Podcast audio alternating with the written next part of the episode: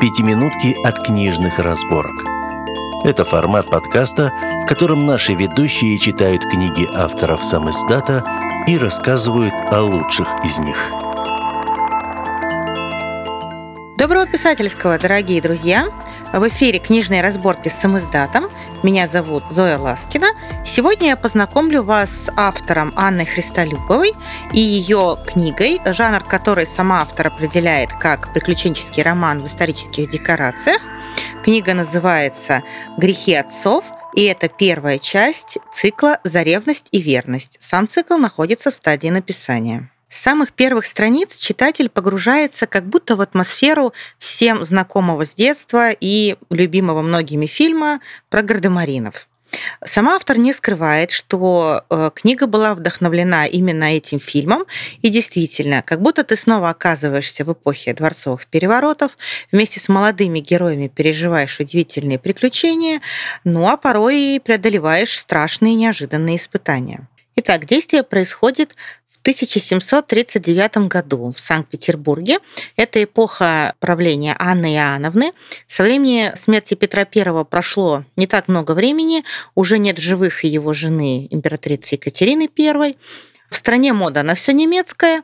Цесаревна Елизавета пока что никаких прав на престол особых не имеет, хотя многочисленные иностранные послы и шпионы всех мастей хотят посадить ее на престол в будущем. Эта атмосфера Петербурга передана великолепно. Холодная Нева, ветер с Балтики, новые, недавно построенные на молодых берегах дворцы, интриги, дамы в красивых платьях, блестящие кавалеры. Но эпоха, хотя и безусловно, прекрасно проработанная, это фон.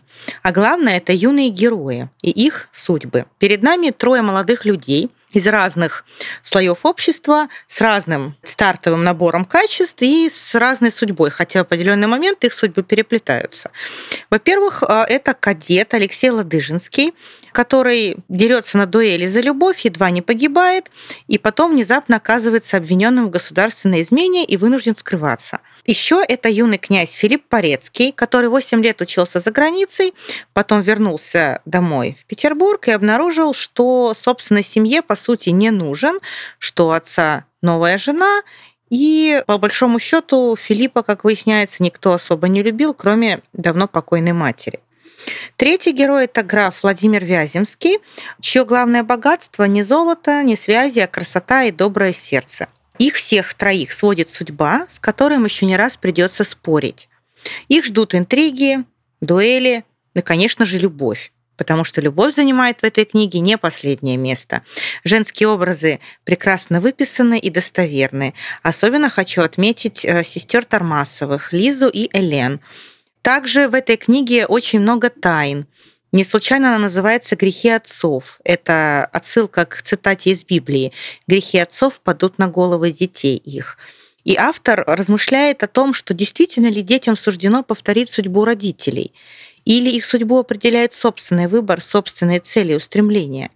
Как бы то ни было, юным героям и нашим троим молодым людям и их возлюбленным придется платить по отцовским счетам, и постоянно делать страшный выбор между любимыми людьми.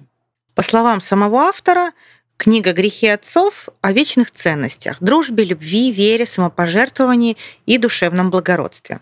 Юные восторженные герои, я уверена, вас покорят потому что они находятся как раз в том возрасте, когда все впервые, все ново, все сильно.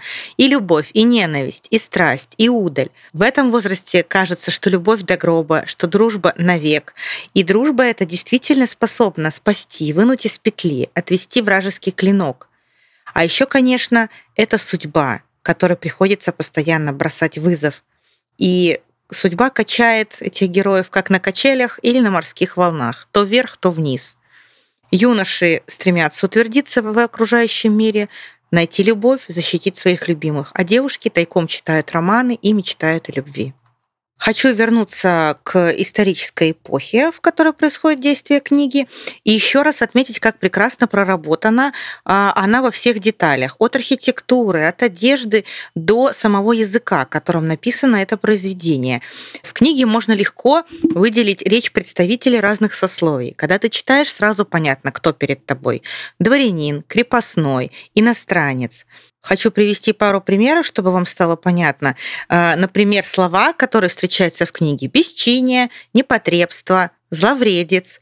Также это крылатые выражения типа «с брехни акциз не берут». Ну и сравнение и описания, которые, безусловно, удались автору, например, описание главного героя Алексея Ладыжинского, его глаза а, описаны как темно-синие или холодный балтийский взгляд – Согласитесь, это очень ярко, красочно. Ну и вообще Алексей, персонаж, который лично мне очень понравился, со своими темно-синими балтийскими глазами, он настоящий ледяной принц, который э, сначала холоден и отстранен, но постепенно его сердце растопит и дружба, и любовь прекрасной девушки.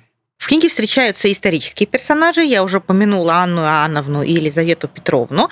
По словам автора, Елизавета Петровна отдельно ее покорила, хотя характер у этой дамы вовсе не сахарный.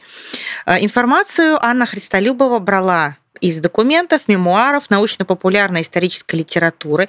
Над книгой она работала долго, переписывала несколько раз, и без преувеличения хочу сказать, что результат стоил всей проделанной работы. Автором задуман целый цикл э, из пяти или шести книг. Первая книга, о которой я вам рассказала, уже в доступе. Сейчас на стадии редактуры находится вторая книга. Надеюсь, что не так долго осталось ее ждать, и ее, и последующих книг в этой серии. В электронном варианте «Грехи отцов» можно прочитать на площадках Litres и Litmarket, а бумажную версию приобрести на Ридеро, Озон и Wildberries. В заключение хочу сказать, что от души рекомендую «Грехи отцов» всем, кто любит жанр плаща и шпаги, красивую любовь на фоне эпохи дворцовых переворотов, интриги и, конечно, приключения. С вами была Зоя Ласкина и наш подкаст «Книжные разборки» с сам издатом. Хороших вам книг. Пока!